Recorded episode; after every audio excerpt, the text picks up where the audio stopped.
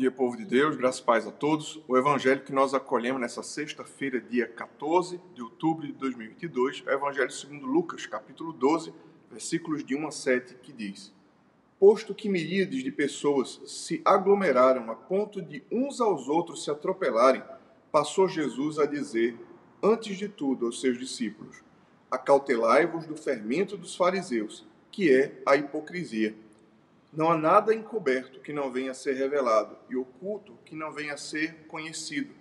Porque tudo o que dissestes às escuras será ouvido em plena luz, e o que dissestes nos ouvidos no interior da casa será proclamado aos eirados.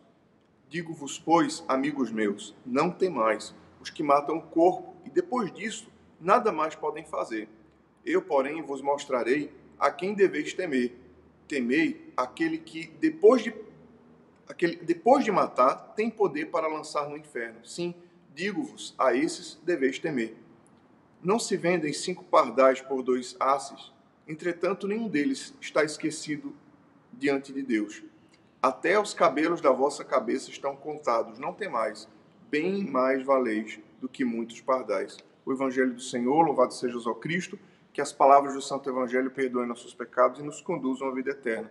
O Evangelho de hoje nos fala da advertência de nosso Senhor Jesus Cristo sobre o fermento dos fariseus, que é a hipocrisia.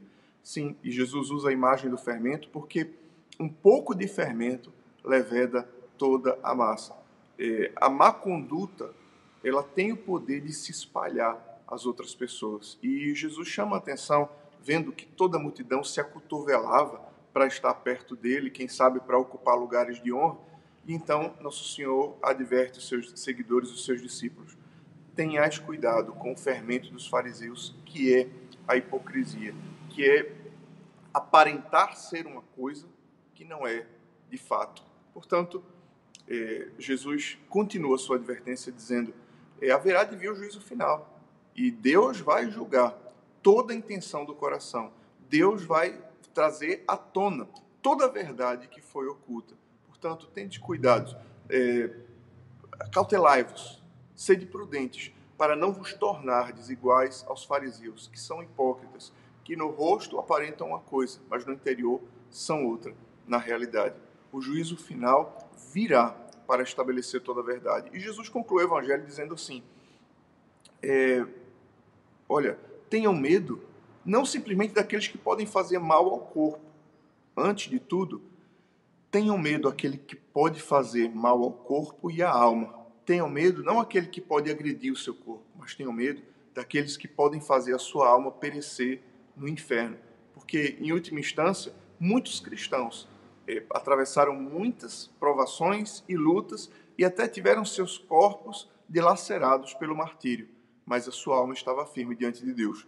Antes de tudo, temei quem pode fazer perecer a alma no inferno. Temei o pecado Temei as potestades e hostes malignas que com suas seduções podem nos fazer sair do caminho de Deus. Mas ao mesmo tempo, Jesus nos dá uma palavra consoladora e nos diz: não se vendem dois pardais por um aço, não se pardal era comida do, do povo pobre, era quase que insignificante.